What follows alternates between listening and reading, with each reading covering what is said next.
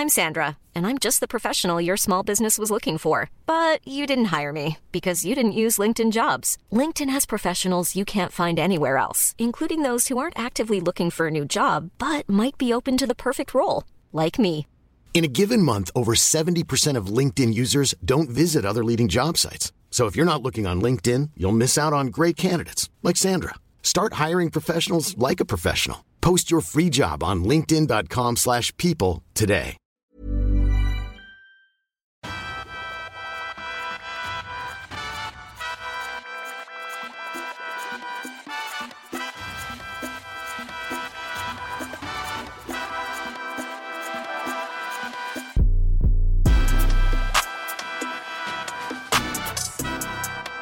Was geht, was geht, was geht? Ich sitze hier mit Jeremy Duziak.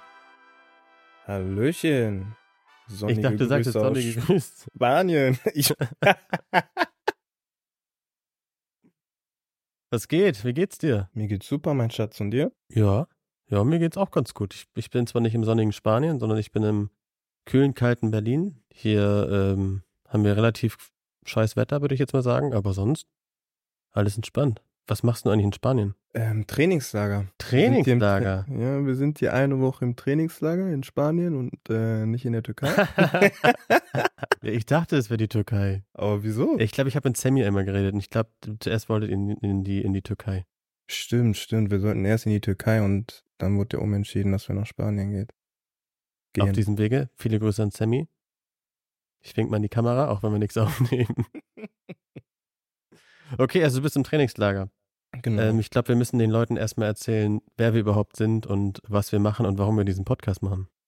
Richtig. Ja, ich habe ja schon gesagt, ich bin Leon.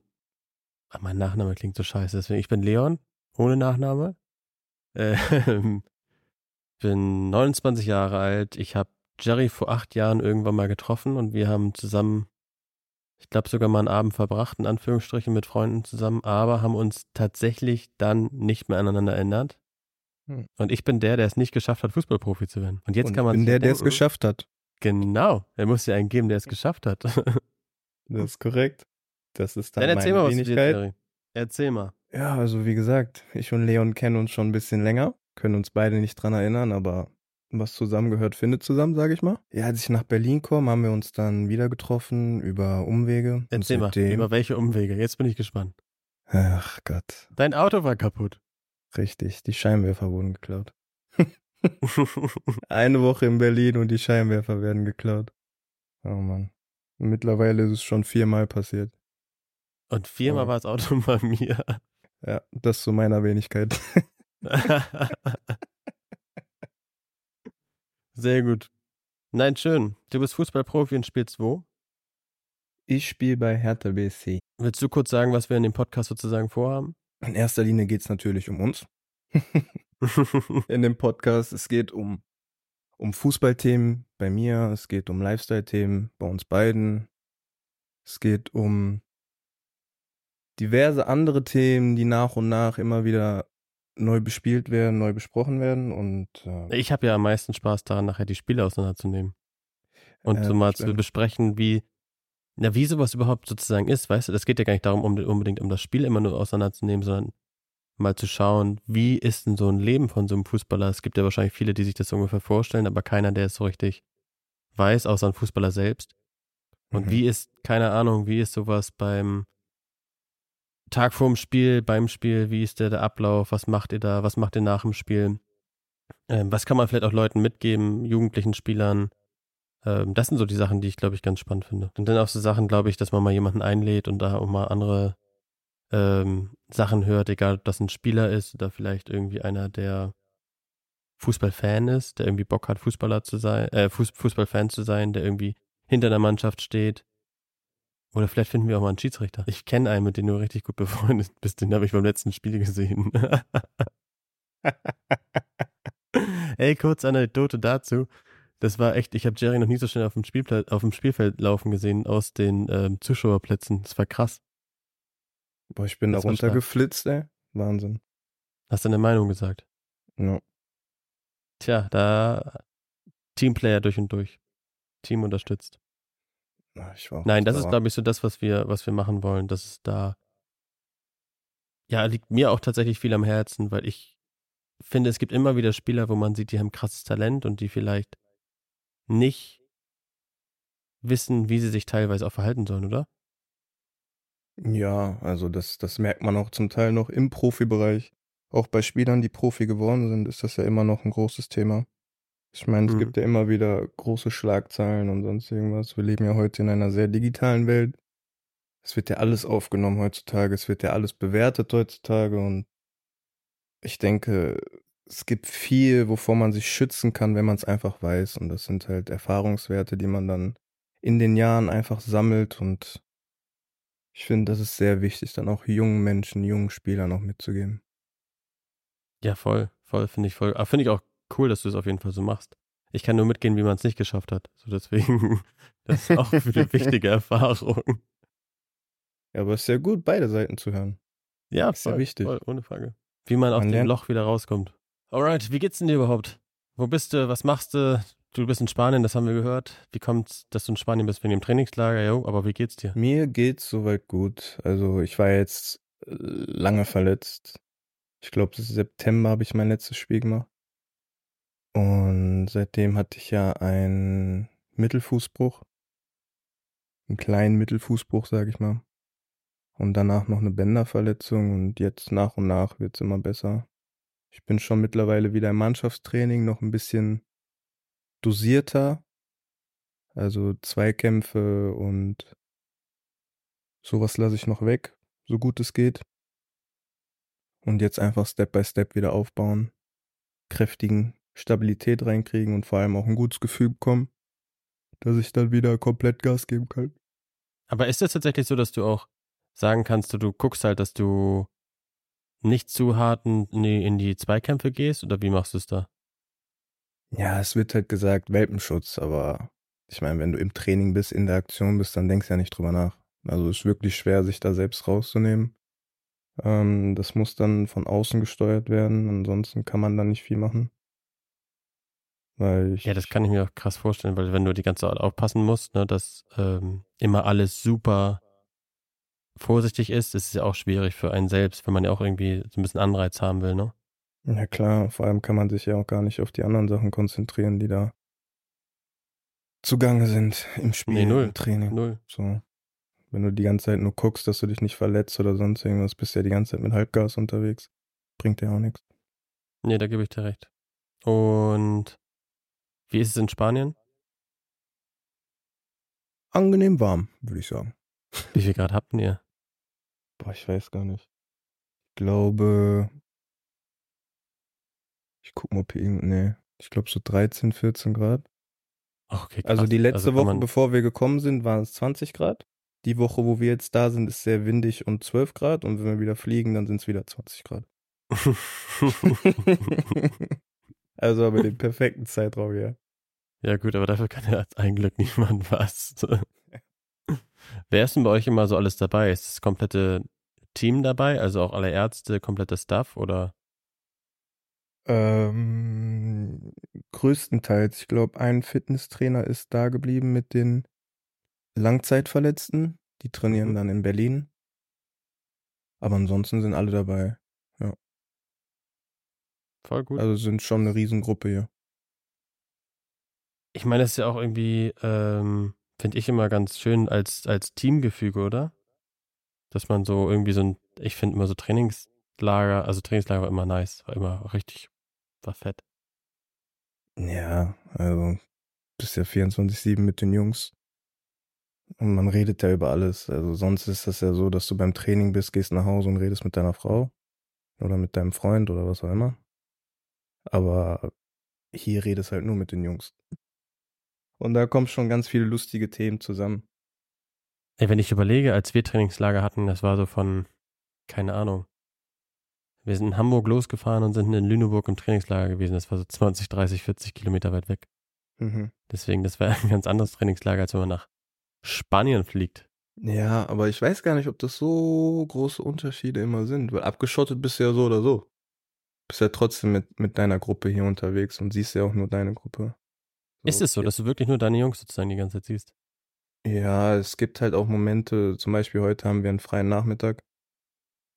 Und da hätte man schon Zeit, mal ein paar andere Dinge zu tun. Ich glaube, ein paar Jungs sind golfen, ein paar sind Tennis spielen.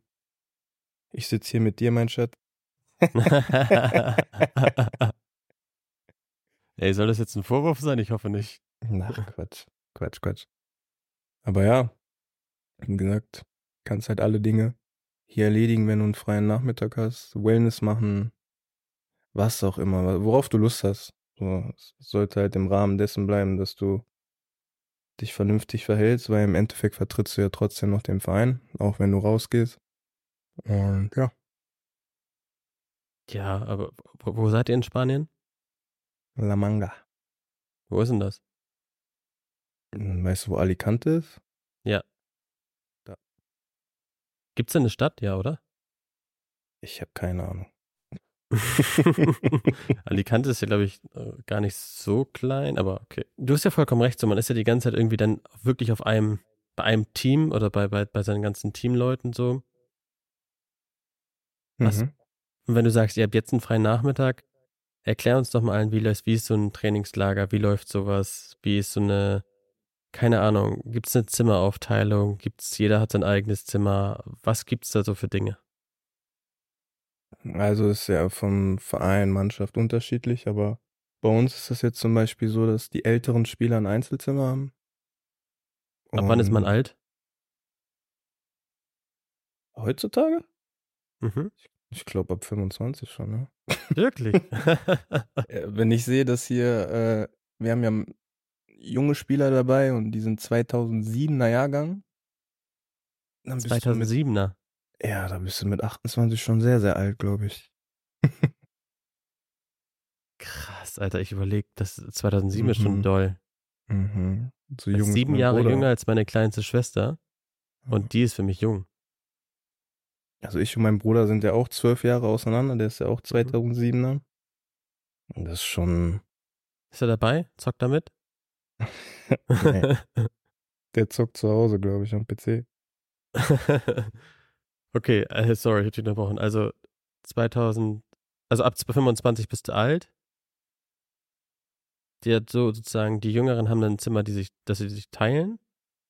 Genau. Also, ähm, es sind dieselben Zimmer, glaube ich. Selbe Größe, alles gleich, nur dass halt zwei Betten stehen anstatt eins. Mhm. Und eigentlich hast du auch nicht so viel Zeit für, für private Dinge oder sonst irgendwas, weil der Terminplan ist schon sehr eng getaktet. Stehst halt morgen auf, gehst frühstücken, dann bereitest du dich schon aufs Training vor. Dann hast du das erste Training.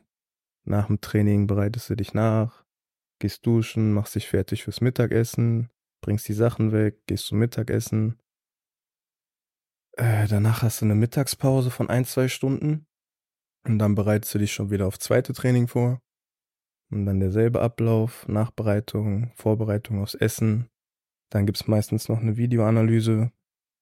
Und dann kannst du noch zum Physio gehen oder noch ein bisschen Zeit mit den Jungs verbringen oder alleine sein, was auch immer. Dann ist der Tag auch schon vorbei. Und wenn ich jetzt mal überlege, ihr seid in einem Hotel, da sind aber auch andere Gäste, oder? Ja. Okay, aber die, das, ist man so ein bisschen abgeschottet oder ist es so alles in einem? Nee, man hat halt meistens so eine komplette Etage für sich, Mhm. wo die Mannschaft ist und der Staff ist. Und ähm, auf der Etage sind halt dann nur wir. Und in dem Hotel ist das so, dass auch auf derselben Etage ist auch unser Essensraum, Physioraum und ähm, Zeugwartraum. Und äh, eigentlich nur, wenn du runtergehst zum Bus und dann zum, zum ähm, Trainingsplatz fährst, ist das so, dass du andere Leute siehst, ansonsten eigentlich eher weniger. Okay, ja gut, das. Man soll voll fokussiert sein sozusagen auf, auf äh, die Mannschaft. Genau, das Wesentliche. Okay, und dann gibt es da auch wieder, ist man sozusagen, gibt es verschiedene Gruppen oder gibt es verschiedene Einheiten, die Gruppen irgendwie machen oder ist es tatsächlich einfach, so blöd es jetzt klingt, und du merkst, ich bin wirklich irgendwann raus aus dem Fußball, weil ich einfach raus bin sozusagen. Kann man mit einem anderen Podcast auch hören, ich wurde rausgeschmissen. Ähm, ist man, ist Aber man, warum? ich habe eine geile Hausparty geschmissen. Ehrlich?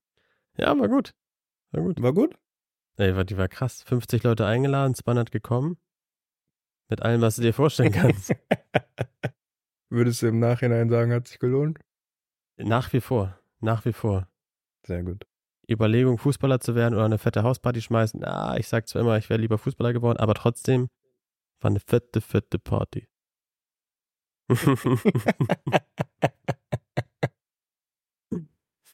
Nein, aber, aber, ähm, wie, wie muss ich mir das vorstellen? Ist das das Training sozusagen einfach eher konditioneller? Ist es einfach aufgeteilt?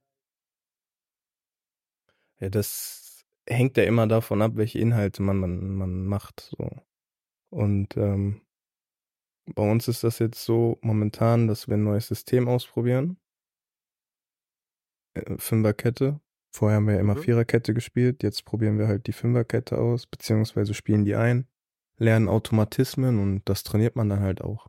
Und das macht man halt mit intensiven Einheiten, wie zum Beispiel, weiß ich nicht, Umschalten in dem, in dem System, Pressing in dem System, Gegenpressing in dem System, wie sind die Läufe, wie sind die Abläufe, wie sind die Bewegungen etc. Und das ist ja schon alles intensiv und deshalb trainiert man das ja auch gleich. Darfst So- du das überhaupt sagen, Was denn? dass ihr eine Fünferkette jetzt spielt? Na, jeder, der Augen im Kopf hat, sieht das eigentlich, ne? Ey, ich habe davon keine Ahnung. Nein, aber jeder, der unsere Spiele beobachtet, und das sind nun mal die anderen Mannschaften, unser nächster Gegner wird ja auch unsere Spiele analysieren. Und der sieht ja, dass wir in Fünferkette trainieren, wie wir dann am Ende auflaufen. Nobody Wissen nur knows. wir, beziehungsweise der Trainer. Mhm. Okay, also dann hat man einfach Automatismen, die man jetzt gerade lernt. Genau. Weil im, im Spiel hast du ja nicht die Zeit, noch über alles drüber nachzudenken. Wenn du zu viel nachdenkst, dann bist du immer einen Schritt zu spät. Und wenn du die Automatismen drin hast, dann läufst du von automatisch. Und so sollte es Aber- sein, dass. Ist das, ist das, dass du als Spieler irgendwas favorisiert, also favorisiert man was als Spieler, wo man sagt, okay, da kann ich besser mit klar als beim anderen? Ja, also jeder Spieler ist ja individuell geschult und jeder hat eine andere Ausbildung genossen, vielleicht manche auch dieselbe. Aber trotzdem ist jeder Spieler ja individuell. Und ähm, den einen liegt das System besser und den anderen das. Und wenn du jetzt die komplette Hinrunde mit einem System gespielt hast, dann sind deine Automatismen auf dem System geschult. Und das heißt es dann wieder zu verändern. Ja, na klar, das, das, das habe ich, das habe ich, das habe ich auch als Laie verstanden. Verrückt, oder? Also so eine Laie bist du ja selber nicht. Also, ja, gut. Ich habe, äh, wobei ich habe jede, ich habe gefühlt jede Position bis auf Torwart mal gespielt. noch nie im Tor gewesen. Gar keinen Fall. Boah, ich war einmal in der U12, war ich im Tor. Und? Habt ihr gewonnen oder verloren? Gewonnen. Hast Auf- du eine weiße Weste gehabt?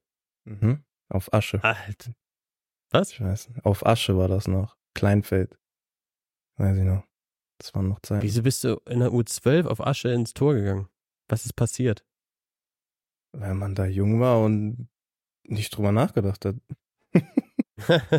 Wo hast du mit 12 gespielt? In der U12? Wo hast du da gespielt? Äh, Duisburg. MSV. MSV? Mhm. Krass. Wie ist denn jetzt so eigentlich, jetzt, jetzt stimmt, das sind- darüber haben wir gar nicht geredet. Wie ist dein Werdegang? Wo hast du angefangen? Wo bist du ähm, ja gelandet? Also gelandet wissen wir, aber wie bist wie ist sozusagen dein dein persönlicher Weg im Fußballleben? Womit, wo hast du angefangen, Fußball zu spielen? Angefangen, Fußball zu spielen, habe ich, glaube ich, im Park. Ja, Wie alt warst du da? da war ich fünf. Okay, krass. Also mit Freunden einfach im Park gezockt und dann Ja. Spaß gehabt. Genau. Und dann bin ich, äh, ich habe in Duisburg gewohnt und gelebt, groß geworden. Und im Stadtteil Beek gab es dann halt zwei Vereine. Einmal Victoria Beek und einmal Beek 05. Und Mhm. mein Opa war immer bei Beek 05 und meine Oma hat mich dann zu Victoria Beek gebracht. Und warum? Weiß ich nicht, keine Ahnung. Ich glaube, weil die da Freunde hatte, wir hatten auch Familie da, Onkels und so, die bei dem Verein Mhm. waren. Nur mein Opa war halt bei Big 05. Und ähm, ich weiß noch, mein allererstes Spiel für Big 05 habe ich mit, nicht mal mit so Straßenschuhen, sondern so mit, kennst du diese Stiefelschuhe? ja, klar. Ja, mit so Stiefeln gemacht, weil wir keine Fußballschuhe hatten. Und da gibt's, glaube ich, sogar noch ein Bild von, ey. Wenn ich das rausgraben könnte, wäre super. Mein allererstes Spiel war mit so Stiefelschuhen. Ja. Hast ein Tor geschossen? Das, ey, krass. Das ist mein erstes Spiel. Ich erinnere mich sogar noch, was mein Trainer zu mir gesagt hat. Was hat er gesagt? Du gehst ja jetzt raus und schießt ein Tor, aber wir lagen zurück. Hast du ein Tor geschossen? Und hab ein Tor geschossen. Stark. Haben trotzdem nicht gewonnen, aber das, das daran erinnere ich mich noch. Und das war, dann bin ich ausgewechselt worden, genau. Und dann hat er mich wieder reingebracht und hat dann wieder zu mir gesagt, so. Nee, dann hab ich zu ihm gesagt, so, jetzt schieße ich wieder ein Tor. Und dann hat er gesagt, ja, ja, aber ich glaube, er war angepisst, weil er wusste, dass wir verlieren. aber es ist äh, überhaupt nicht schlimm. Es war, die war krass, das war eine super Zeit. mhm. Okay, du warst mal Big und dann bist du Genau, ich Big zum MSV, M- richtig? genau zum MSV gewechselt. Kam, wie kam das? Damals gab's ja noch nicht Berater, Marater und sowas. Es war, ich glaube, wir haben, wir haben ja öfters gegen MSV gespielt und ich war immer bei den 94ern, ich bin ja 95er, ich war immer bei den 94ern. Und dann haben wir gegen Duisburg gespielt und dann haben die irgendwann gefragt, wer ist denn das? Und dann kam das zustande, dass ich dann zum MSV gewechselt bin, nachdem die angefragt hatten. Ja, Und war das für dich ein weiter Weg oder war das, also, ging? Meidrich und Beek sind jetzt nicht so weit voneinander entfernt, also ging's eigentlich. Oh. Es hat sich dann verändert. Deswegen Türkei, Spanien liegt auch weit auseinander, deswegen, das ist ein,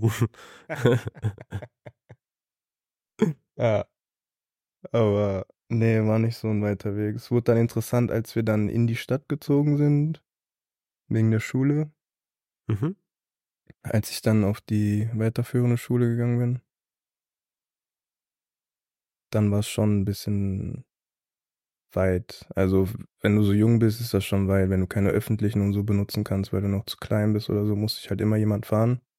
Mhm. Und meine Mutter musste halt immer arbeiten, deshalb hat mich oft meine Oma gebracht. Die ist dann Mhm. vom Beek in die Stadt gefahren und dann wieder zurück nach Meidrich und hat mich dann dahin gebracht. Ja, aber es sind auch, ich muss sagen, es war eine sehr, sehr, sehr schöne Zeit, wenn man zurückblickt. Und ich glaube auch für, für die Eltern, die da so viel Zeit so und Kraft investieren für die Kids, dass das auch eine sehr schöne Zeit ist, weil schließen ja auch meistens Freundschaften untereinander und die Jungs schließen Freundschaften und das sind auch Freundschaften, die bis heute sogar noch halten. Also schon echt schön, wenn man drüber nachdenkt. Ja, das ist halt Fußball cool. auch so verbindet, ja. Voll. Aber war das, kanntest du jemanden beim MSV, als du dahin gewechselt bist, oder war das für dich sozusagen ähm, neues Land? Mm, Ja, schon neues Land, würde ich sagen. Also komplett andere Strukturen und so ist ja ein Profiverein. Mhm. Und weiß nicht, wie viele Plätze hatten die denn damals? Sechs oder so. Und bei meinem alten Verein hatten wir, glaube ich, einen Ascheplatz und hinten im Wald hatten wir noch so einen Halbrasenplatz. so war es bei uns auch. Ein Ascheplatz, ein Halbrasenplatz und ein Spielplatz. Ja. Ich, ich, ich bin zum Fußball gekommen, weil ich einen Kumpel hatte, der mich mitgenommen hat. Und da habe ich irgendwie von 6 bis 14 gespielt. Deswegen war das Sechs? für mich so. Ja, das ist du. Ich bin loyaler Spieler gewesen in meiner Jugend. Danach ging es das los. ich war tatsächlich äh, zwei Jahre, ne, drei Jahre in, beim MSV und danach bin Mhm. ich zu Schalke gewechselt. weil die dich gescoutet haben. Ja, wie war denn das nochmal? Aber bist du beim MSV sozusagen auch bei den vier, Neu- also bei den Älteren gewesen? Nee, da war ich bei den 95ern. Okay.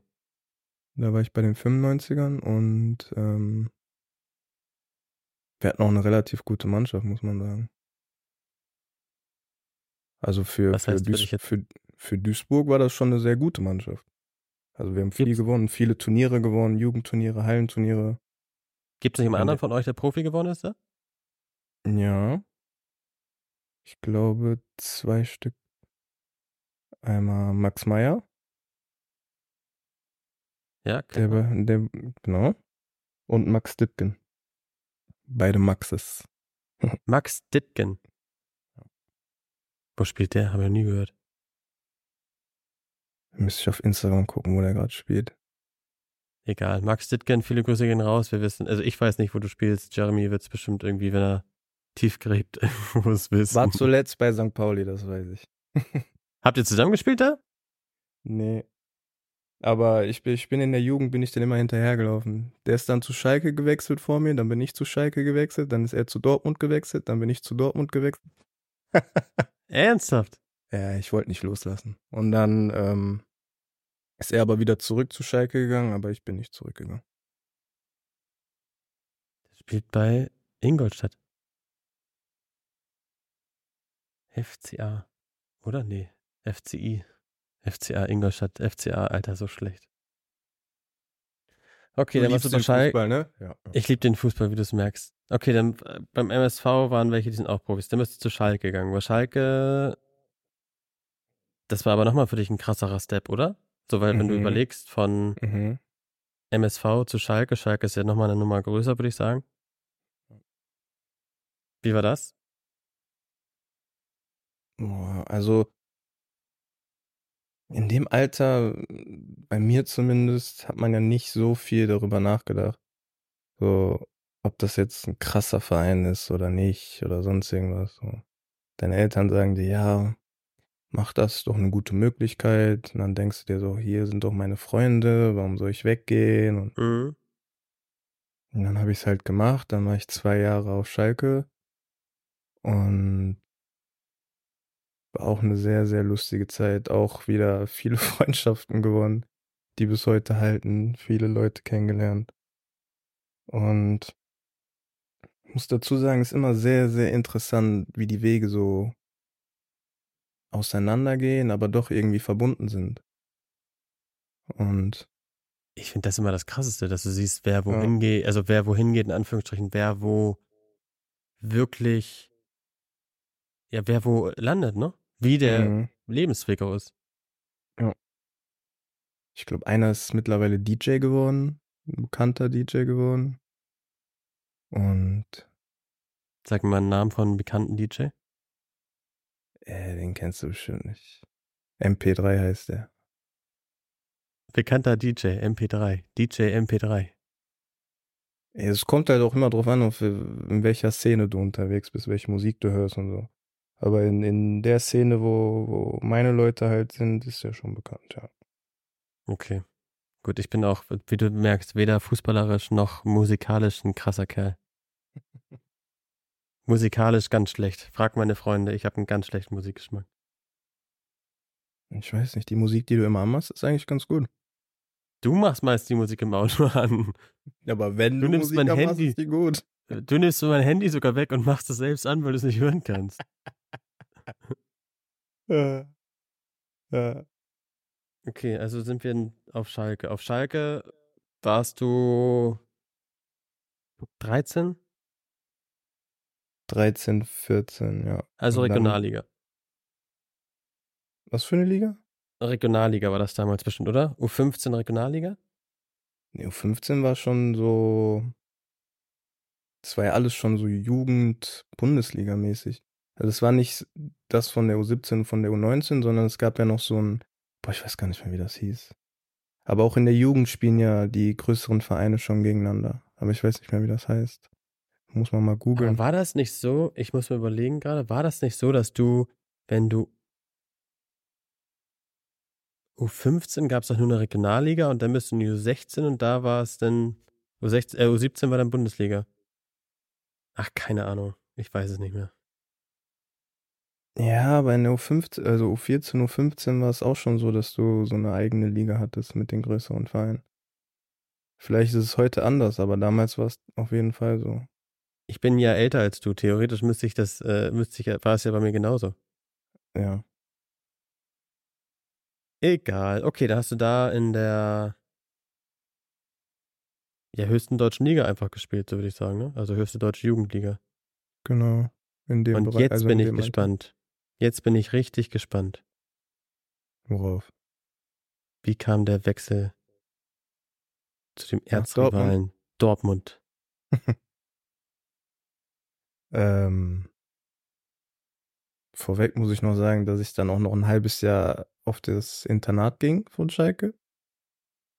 Da bin ich vom, vom Gymnasium in Duisburg, bin ich dann auf die Gesamtschule gewechselt. In Gelsenkirchen. War dann ein halbes Jahr da und dann habe ich mich dazu entschieden, nach Dortmund zu wechseln.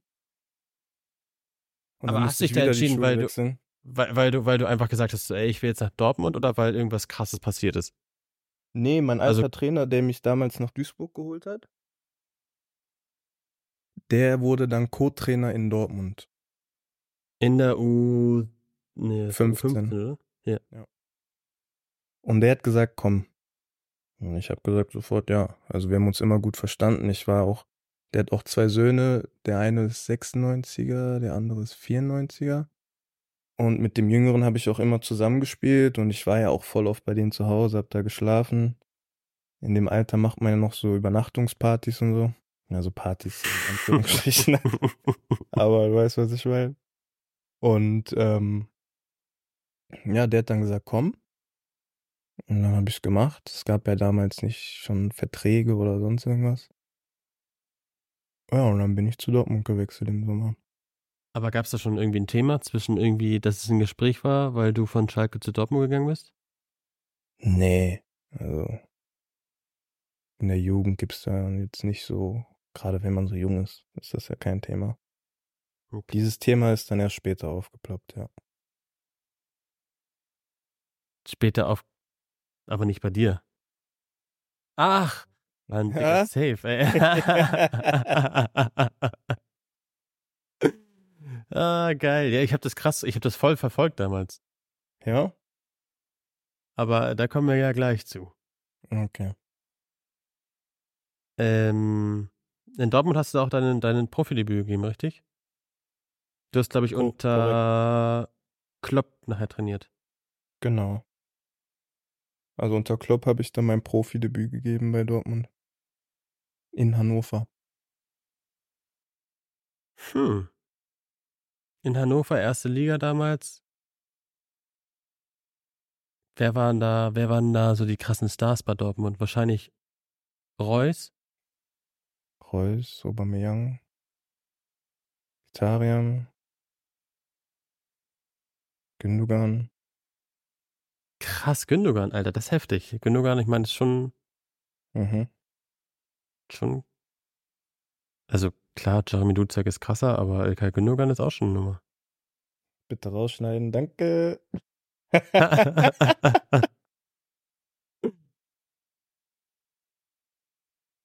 Aber wie war das so, wie, wenn ich mir das jetzt vorstelle? Ja. Wir haben, wir kommen aus der Jugend und man trainiert bei den Profis mit. Wie, so, wie ist so ein erstes Training? Wie ist sowas? Mein erstes Training mit den Profis war mit 15. Ähm, mit 16, sorry, mit 16. Wie war das? Also ich weiß noch, dass ich, ich glaube, ich war einen Tag, also ich habe es zwei Tage vorher erfahren. Das war in der Länderspielpause. Und da waren sowieso nicht viele Spieler da, aber da durfte ich dann bei den Profis mittrainieren mit ein paar anderen Jugendspielern. Und ich weiß noch, ich war einen Tag so aufgeregt. Oh mein Gott, ich konnte nichts essen. Ich saß da die ganze Zeit, hab drüber nachgedacht, wie wird's sein? Was muss ich so machen? Was muss ich so machen? Also ich habe mir so viele Gedanken gemacht darüber. Und als dann endlich passiert ist, war es eigentlich so, oh, ist ja nur Fußball. Also man macht sich immer so im Kopf, aber im Endeffekt macht man eigentlich nur das, was man schon sein Leben lang tut und was man auch liebt. Also braucht man ja keine Aber Angst doch schon, man ist doch schon am Anfang ein bisschen nervöser. Ja, ja, definitiv. Also wie gesagt, ich war einen Tag vorher schon nervös. Und ich glaube, beim ersten Ball hat auch äh, mein ganzer Körper gezittert. Aber wenn du dann in den Aktionen und so weiter drin bist und ein gutes Gefühl bekommst, dann wird's einfach immer einfacher und du wirst auch vom Gefühl her immer leichter. Ich, ey, wenn ich mir das vor, ich habe mal einmal, wo war denn das? Ich glaube bei Hannover 96 auch. Ich habe ähm, Probetraining gehabt und weil bei denen war es bei euch ja bestimmt auch so, dass der Trainer nicht mit der Mannschaft mitgegangen ist, sondern die Mannschaft, die höher geruckt ist, also die U17 dann zu U19, die Spieler die sind zum nächsten Trainer gegangen. Genau. Genau, und ich musste sozusagen bei der U17 und bei der U19 vorspielen, damit der Trainer von der U19 sozusagen auch sagt, ey, kann er was oder kann er nichts. Hm. Ich war selbst da aufgeregt, dass ich bei den Älteren mitspielen musste, weil da waren auch schon einige, die haben schon mit den Profis trainiert und so und ich war so krass. Das ist schon, das war für mich, aber dann, wenn man da mit den richtigen Profis spielt, hm. Mhm. Wie war, wie war, wie war, wie war Kloppo so? Geil. Also, Ja? weiß, ich weiß gar nicht, ob man das anders beschreiben sollte. Einfach geil. Geiler Weil, Typ. was, was ist bei ihm anders? Schwer zu sagen, was anders ist, aber es kommt ja auch immer auf den Charakter eines Menschen an. Und Mhm. sehr geduldig. Sehr geduldig. Auch sehr hilfsbereit und offen. Einfach einen guten Charakter. Krass, ich hätte gedacht, der ist gar nicht geduldig. Also, dass der hilfsbereit und all sowas, hätte ich gesagt, ey, 100 Pro. Mhm. Aber so wie er immer am, am, am Spielfeldrand emotional ausrastet, was ich krass feier, aber ich hätte gedacht, der Ja, ist, das äh, sind, das sind der Emotionen. Aber abseits des Platzes ist der dann schon geduldig. Also, in meinem Fall vor allem. Ich war ja ein kleiner Pflegefall früher. du warst früher ein Pflegefall. Oh ja. Weil? Weil ich lieber tanzen wollte als Fußball spielen. Warte mal, was? Ja, jetzt kommen wir, jetzt kommen wir, jetzt decken wir hier ganz andere Seiten von mir auf, ne? Warte mal, warte mal, warte mal, warte mal. Du warst in der Tanzgruppe? Was für eine Mhm. Tanzgruppe hast du getanzt? Der Tanz nennt sich Jerk. So ein Tanz aus Amerika, der damals sehr in war. Und Jerk, warte, Jerk, sagt mir, sagt sogar mir was. Was ist noch du Jerk? kennst doch den, du kennst doch den Song You Jerk. Ja, ja, klar. Ja, ja, davon ist das. Aber wie tanzt man? Ach, ist es mit diesem Fuß nach hinten so? Ja, genau. genau.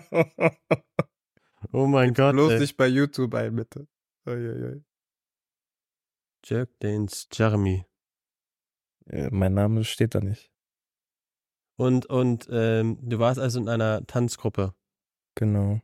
die gejerkt haben. Mhm. Und jetzt hilf mir mal ganz kurz. Warum musste man denn Ruhe haben mit dir, wenn du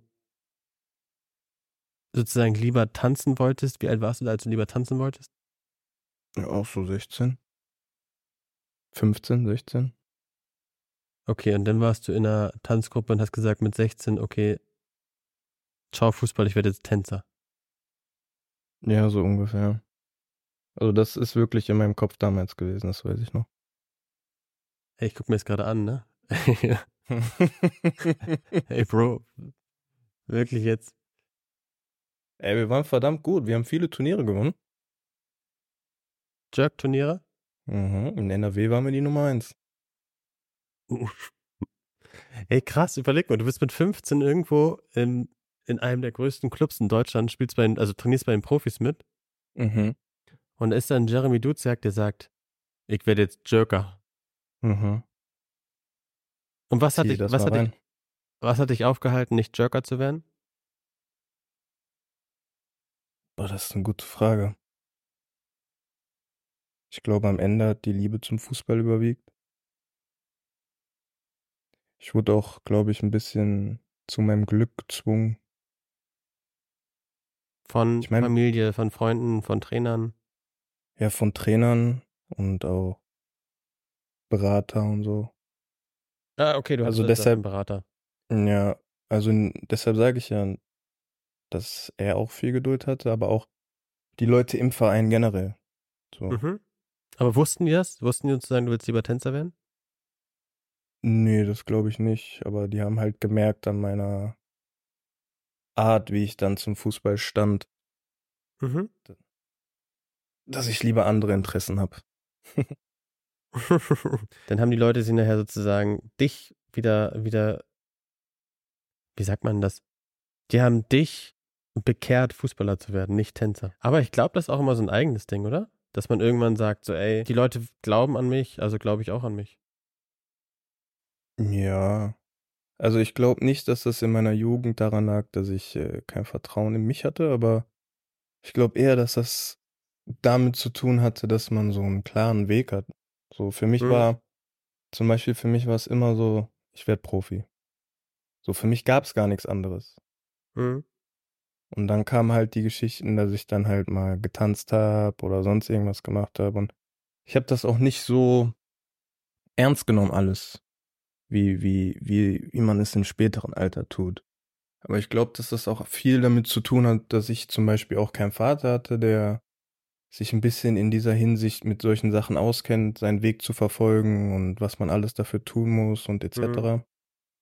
Und ich glaube, dass es vielen anderen genauso geht. Und dann ist man halt mit Freunden und andere Einflüsse, die man dann halt von außen hat. Und die können das natürlich auch noch nicht so greifen in dem Alter. Und die sagen dann auch, komm lieber tanzen, komm lass lieber das machen, komm dies, das. Und das ist halt das, wo es dann auch oft dran scheitert. Zum Beispiel an Hauspartys. ey, die war wirklich gut. Ich glaub Ich dir das. dir. 200 Leute? Boah, es war brutal. Maschallah, was hattet ihr für ein Haus, ja? Und es war auf dem Dorf, mitten im Nichts. Mhm. Es gab nicht mal eine Beschwerde danach. Jetzt ist es so, wenn die, wenn die Schwester meiner Verlobten eine Hausparty schmeißt bei uns zu Hause, Mhm. weil die mal gefragt hat, ob sie bei uns ähm, feiern, feiern darf, feiern mit Mhm. 17 Mhm. und die bis 12, dann gab es Ärger von den Nachbarn. Ja, ja. Mhm. Und dabei sind wir eigentlich ganz lieb. Aber weißt du, das Krasse ist ja, guck mal, man hat ja gleich gerade einen gleichen Fall in, in Dortmund mit Paris Brunner, oder? Mhm. Wo auch viele drüber reden, so, ey, hat er, hat er den nötigen Biss, den nötigen, die nötige Ernsthaftigkeit. So. Aber deswegen ist ja ganz interessant, das ist eine interessante Parallele. Mhm. Aber es nach, gibt immer wieder unterschiedliche Spielertypen, ne? Ich meine auch, die haben ja jetzt auch Jaden Sancho geholt und der ist ja auch so ein Spielertyp und auch so ein Charakter, aber im Endeffekt machen die halt den Unterschied auf dem Platz und wenn du den Menschen halt dann so hingehend veränderst, entweder du akzeptierst das und weißt, dass es Mhm. so ist, hm, oder du versuchst den Menschen zu verändern und dann ist aber auch die Kre Kreativität und auch dieses, dieses Freigeistdenken, das man im Leben hat, wenn man das so weit einschränkt, dann wird das auch auf dem Platz eingeschränkt sein. ich habe mal gehört, dass Ronaldinho super viel gefeiert hat. Wesley Snyder soll auch krass viel gefeiert haben. Ja. Deswegen, gute Spieler gewesen.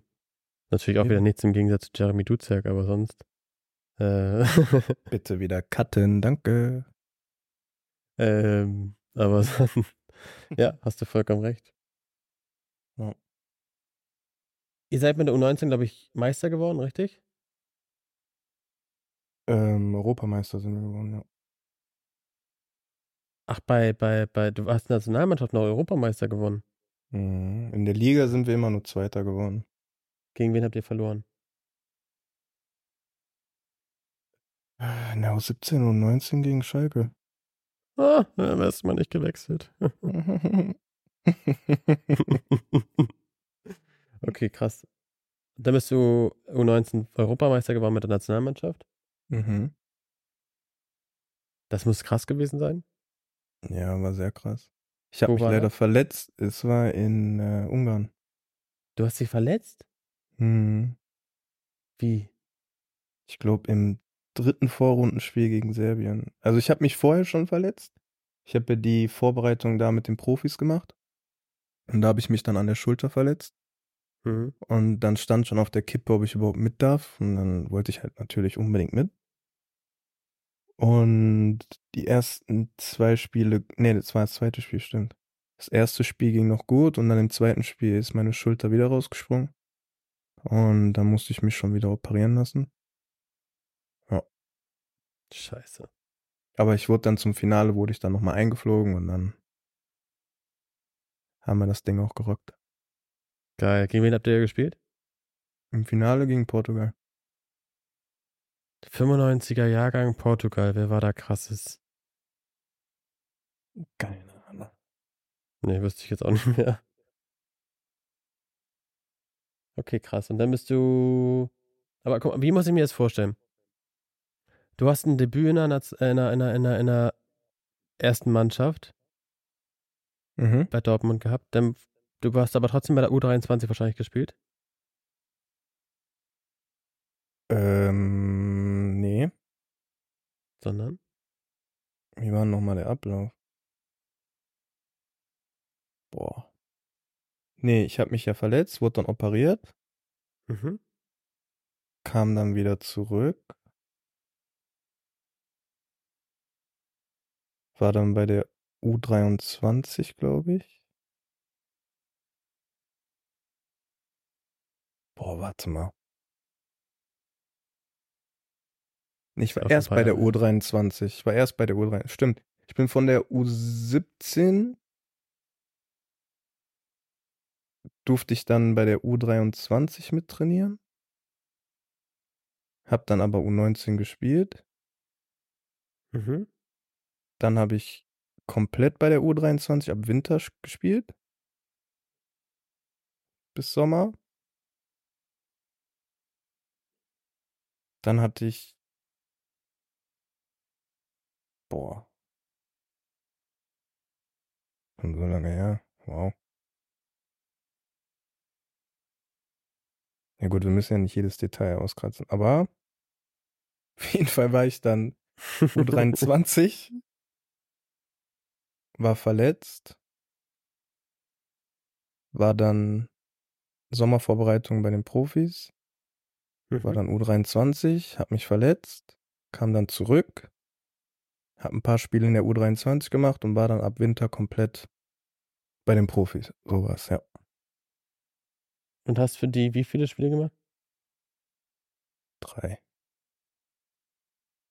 Krass, weil wenn ich immer, also wenn man das so hört, du hast ein Profidebüt gegeben, ich weiß, Fußball ist schnelllebiges Geschäft, bla bla bla bla, aber dann den Schritt zu St. Pauli zu machen, was, die haben damals in der zweiten Liga gespielt, da, ähm, da haben wir uns auch kennengelernt. Mhm. Wie war das für dich? Wie war das sozusagen, so einen Step irgendwo zurückzumachen? Ähm, als junger Spieler bist du teilweise sehr ungeduldig und willst halt viel spielen, so. Und da kannst du viele Sachen noch nicht richtig einschätzen, sag ich mal. Ähm, für mich war das nur so, dass Klopp ja dann gegangen ist. Und dann kam ja Tuchel. Mhm. Und Tuchel hat nicht wirklich eine Verwendung für mich gesehen. Zumindest hat er mir das so mitgeteilt. Im Gespräch? Im Gespräch, ja. Ich glaube, heute ging es eher mehr darum, mir vielleicht noch ein bisschen mehr Ansporn zu geben, aber wie gesagt, als junger Spieler siehst du die Dinge, die Dinge ein bisschen anders und wenn jemand zu mir sagt, so, ich habe keine Verwendung für dich, ey, ja, das ist doch kein Ansporn, Tommy T, ey. äh, im, im Nachhinein kannst du dir alles zurechtreden, wie du willst. Deshalb rede ich es mir lieber Okay, ja, ja. Ja, okay. Jetzt sagen wir es. Es, es war genau so. Es war so, Es war Tommy T genau wollte so. dich einfach. Der Ja. wollte, dass du mehr Ansporn, also der wollte einen Ansporn geben. Richtig.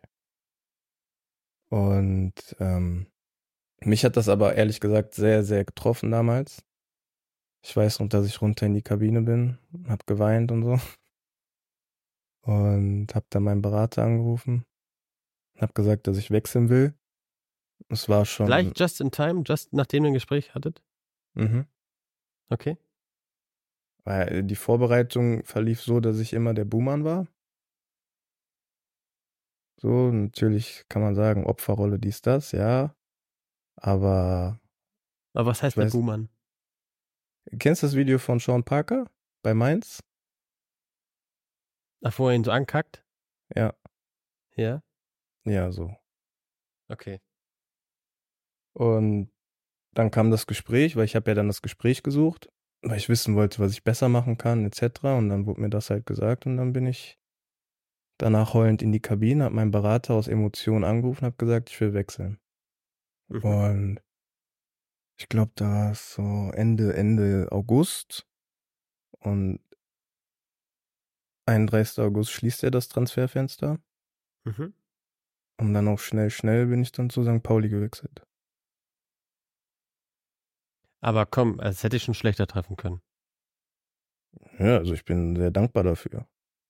Ich meine, Millantor-Stadion, so boah, das muss krass gewesen sein.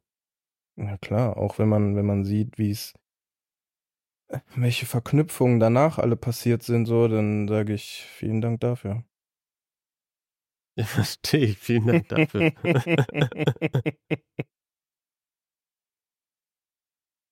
Nein, aber ich finde es halt so krass sozusagen. Also ich, ich, ich war damals relativ viel lustigerweise im Stadion. Ich komme ja ursprünglich aus Hamburg, also mhm. bei Hamburg. Für alle, die wieder sagen, du kommst nicht aus Hamburg, ich komme bei, also in der Nähe in Hamburg bin ich geboren. Ähm, ich bin in Hamburg geboren. und ich hatte eine Verbindung dazu immer, dass äh, ein Kumpel von mir damals, also mit dem ich mich damals gut verstanden habe, Christopher Buchbar, mit dem hast du auch zusammengespielt. Mhm. Das war ein, war ein Buddy von mir und ähm, deswegen habe ich das sehr, sehr, sehr genauestens verfolgt, wie du nach Hamburg gekommen bist und du warst ja auch eine, also eine hast eine krass führende Rolle da gespielt. Also es hat sich mhm. ja relativ schnell entwickelt, dass du eine relativ wichtige Kraft dort warst. Mhm. Das stimmt. Und deswegen war es ja umso krasser, glaube ich, als du, ich glaube, drei Jahre später, vier Jahre später, genau dieses Thema, was wir vorhin sagten, von Schalke zu Dortmund und jetzt vom St. Pauli zum HSV gegangen bist. Mhm. Wie hast du das wahrgenommen? Wie war das so für dich? Wieso kam überhaupt der Step? Ja, wie, wieso kam dieser Step? Ähm, ich war ja im Sommer ablösefrei. Und ich wollte halt in die erste Bundesliga wechseln. Aber hatte dann auch mehrere Angebote. Aber meine Mutter ist dann nach Hamburg gezogen. Das ist schon ein bisschen ja. süß jetzt. Das ist schon ein bisschen ja, süß. Meine Mutter ist ja dann nach Hamburg gezogen und dann war für mich eigentlich klar, in Hamburg zu bleiben. So mhm. bei, wie du gerade gesagt hast, ich wurde zwar schnell zur festen Größe so bei St. Pauli, aber habe auch viele dumme jugendlichen Fehler gemacht, die ich tatsächlich auch bereue. Ähm, ja, wir müssen auf jeden Fall, wir machen eine Folge safe mit Fehlern im Fußball. Ja, da habe ich, da habe ich tausende Sachen. Also, ich sage immer krass, dass ich überhaupt Profi bin. So. wenn man, wenn, wenn ich die ganzen Sachen alle raushau, tschüss. Aber gut. Ähm, wo waren wir? Es kam, du bist zum HSV gewechselt, weil du jugendliche Fehler gemacht hast? Bei genau, Pauli? Genau, ich bin bei Pauli gewesen, habe da viele jugendliche Fehler gemacht. Weil das erste Mal von zu Hause weg, gleich in so einer Stadt wie Hamburg. so lernst du halt viele Leute kennen und lässt dich dann auch drauf ein und äh, machst dann auch mal ein bisschen Rambazamba so, ne? Aber wenn das Kenn halt über die Schlänge, über die Stränge steigt, dann ist halt nicht so gut. Und das ist halt dann bei mir passiert. Und als meine Mutter kam, beziehungsweise als sie gesagt hat, dass sie nach Hamburg zieht, war für mich eigentlich sofort klar, dass ich in Hamburg bleibe, egal wie. Mhm. Und dann kam auch das Interesse vom HSV und dann habe ich gesagt, ja, höre ich mir mal an. Und zu dem Zeitpunkt, als ich unterschrieben habe, waren die, glaube ich, mit acht Punkten Vorsprung auf dem ersten Platz. Und eigentlich lief eigentlich alles Richtung Aufstieg, erste Liga und ja, ist halt dann anders gekommen, ne? ah, du hattest sozusagen schon unterschrieben, bevor die aufgestiegen sind. Ja, bevor, bevor die Saison zu Ende war. Okay, okay, verstanden. Und wie, wie, wie hast du das sozusagen dann alles erlebt, wie die Leute sozusagen abgegangen sind, weil du dahin gewechselt bist? War das nur kurzweilig so oder war das längere Zeit? Das war ich würde jetzt nicht sagen, dass die St. Pauli-Fans da irgendwie nachtragend sind oder so. Aber zu dem Zeitpunkt, in den ganzen Zeitraum von drei, vier Monaten war es schon intensiv, sag ich mal. Also, Mhm. als das das erste Mal in der Bild oder Kicker, keine Ahnung, aufgeploppt ist, da, da ging es schon los, so mit Nachrichten und allem drum und dran. Und ähm, als es dann safe war, gab es auch ein kleines Plakat für mich. Weiß ich noch ganz genau. ist auch eine lustige Geschichte eigentlich. Wir waren in Kiel, Auswärtsspiel. Und ich bin beim Warmmachen. Und ich sehe so, die Fans hängen irgendwas auf. Hab ich gedacht, Banner und so, wie sonst auch immer. Und auf einmal merke ich so, wie Sammy zu mir kommt. Und sagt, so, Ah, das hat er mir erzählt, ja. auf einmal fängt er an zu lachen und sagt so, Bruder, guck mal darüber. Ich so, was denn? Ja, guck. Ich guck da hin und dann steht da so, traurig sieht die Mutti ein, ihr Sohn ist jetzt ein Rautenschwein. Und, oh Gott, ich weiß noch. Ja, da habe ich mich wieder gefühlt, als ob ich äh, 15 wäre und das erste Mal bei den Profis trainiere. So habe ich gezittert Echt bei krass. dem Spiel. Ja, aber das hat die Emotion nochmal hochgepusht, sage ich. Und in dem Spiel wollte ich dann einfach nur noch gewinnen. Also für mich gab es Mhm. nichts anderes mehr als nur noch gewinnen, dieses Spiel unbedingt gewinnen. Und ähm, ja, danach gab es halt noch so Gesänge und so oder Pfeifen im Stadion. Also es ist nicht so ein geiles Gefühl, wenn man im eigenen Stadion ausgepfiffen wird, kann ich sagen. Ähm,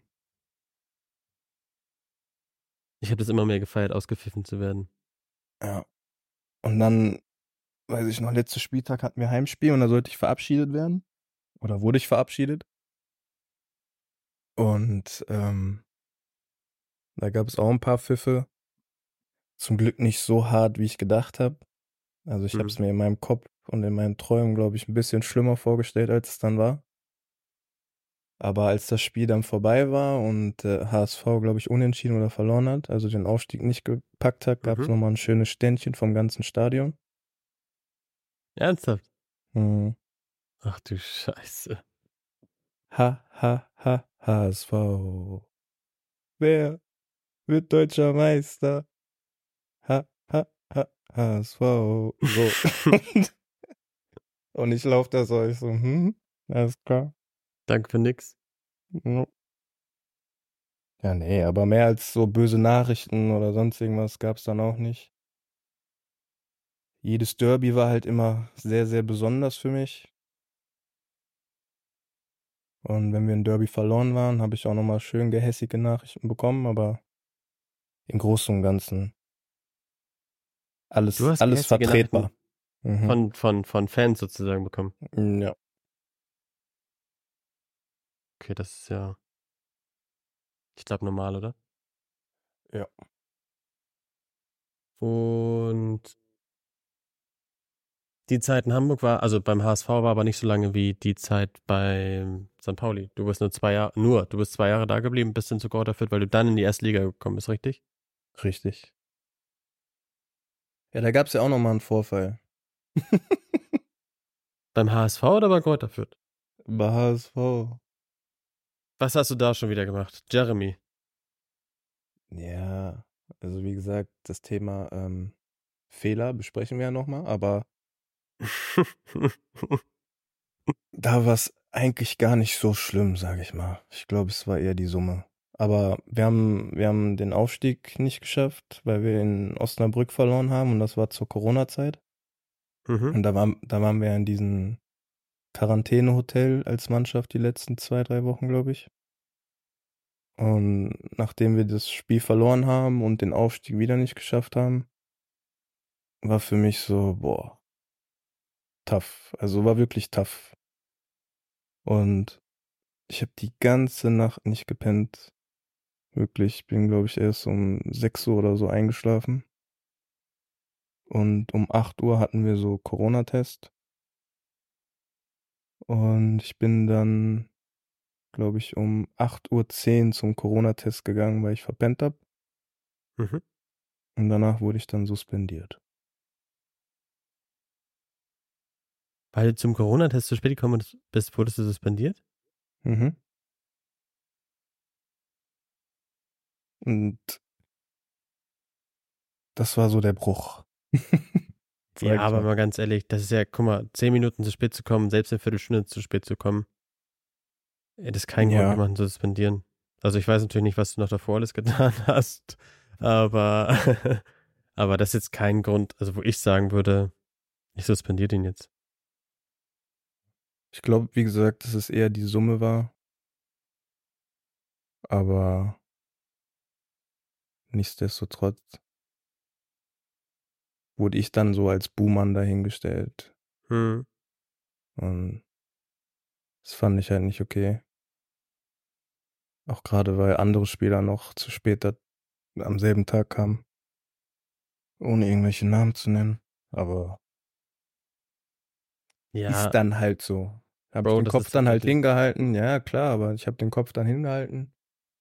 Und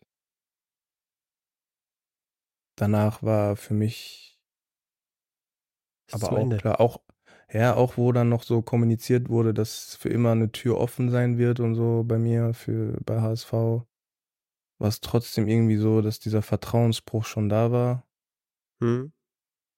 Und dass ich dann meine Chance genutzt habe, in die erste Liga zu wechseln.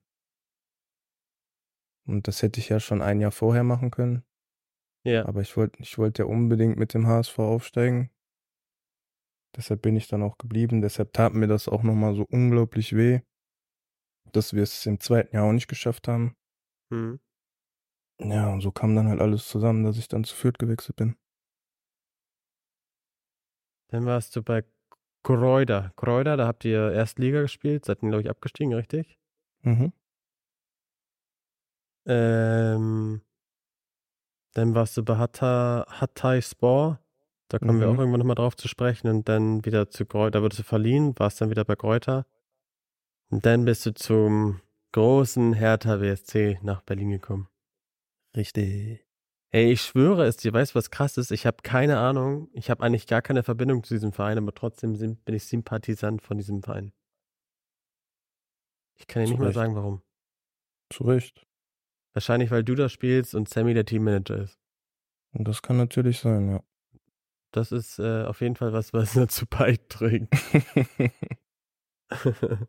Nein, voll, voll gut. Voll, also ist ja super spannend. Wir werden ja bestimmt irgendwelche Sachen nochmal ein bisschen genauer durchgehen und ähm, das auch nochmal irgendwie auseinandernehmen. Ich glaube aber für die erste Folge hat, haben die Leute so einen ersten Überblick von dir, von dem, was du tust, was du machst. Mhm. Ähm, die wissen wahrscheinlich jetzt alle nur noch, dass ich eine Hausparty geschmissen habe. Aber das ist okay. eine sehr gute, eine sehr gute. Eine sehr gute, Leute, hört immer dran. Es war eine sehr gute Hausparty. Ähm, ja, aber in den nächsten Folgen wird es ja auch darum, also wir werden ja dann immer wöchentlich ausgespielt oder wir werden wöchentlich ausspielen lassen mhm. und werden die jeweiligen Spiele noch sozusagen begleiten. Also begleiten heißt, Übrigens ganz krass, ich sitze immer, da wo ich sitze im Stadion, wenn ich da bin, rechts neben mir, wenn du so ein bisschen nach vorne guckst, sitzen immer zwei mit Headsets, die live das Spiel kommentieren mit ihrem Laptop, das ist ganz geil. ähm, auf jeden Fall werden wir dann wöchentlich die Spiele, die ihr habt, einfach, ja, besprechen, aus deiner Sicht vielleicht auch Dinge mal erläutern. Mhm. Ähm, es werden bestimmt die ein oder anderen Fragen von mir kommen, die dumm sind, aber damit musst du halt jetzt klarkommen. Du hast dich dazu selbst schlimm. entschieden, das zu machen. Das ist korrekt. Genau, und ähm, ja, ich freue mich auf jeden Fall, dass wir das wöchentlich jetzt machen, dass wir ich da ein paar coole, spannende Dinge erläutern. Wie ich gesagt, wir werden. Wenn wir die ganzen Themen auseinandernehmen. Ui, ui, ui, ja, das wird super. Geschichte. Das wird richtig gut. Geschichte. Und dann, ähm, ja, wie gesagt, auch den einen oder anderen mal einladen, der mal mit uns das ganze Ding irgendwie bespricht, bespielt. Und dann sind wir auch schon durch für heute. Mhm. Mhm.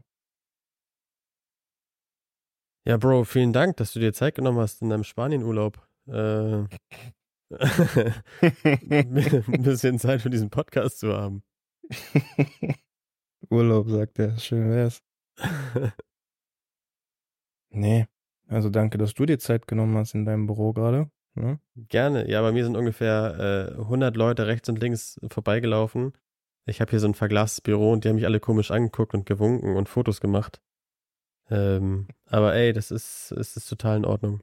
Ich habe das gerne gemacht. Ich werde, glaube ich, auch das häufiger aus dem Büro machen, da habe ich mehr Ruhe. Dann würde ich sagen, hab einen wunderschönen Abend. Ich wünsche äh, euch weiterhin ein gutes Trainingslager. Danke Mir dir. eingefallen, grüß meinen lieben Freund Sammy ganz lieb. Mach ich. Und dann hören wir uns nächste Woche. Bis nächste Woche, mein Freund. Nächste Woche. Tschüss. Hadi, tschüss, tschüss.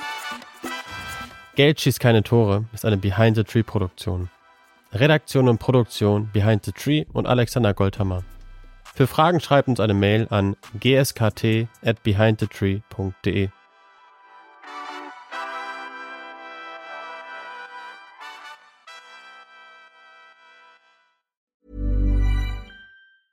Mom deserves the best, and there's no better place to shop for Mother's Day than Whole Foods Market. They're your destination for unbeatable savings, from premium gifts to show-stopping flowers and irresistible desserts. Start by saving 33% with Prime on all body care and candles. Then get a 15-stem bunch of tulips for just $9.99 each with Prime. Round out Mom's menu with festive rosé, irresistible berry chantilly cake, and more special treats. Come celebrate Mother's Day at Whole Foods Market.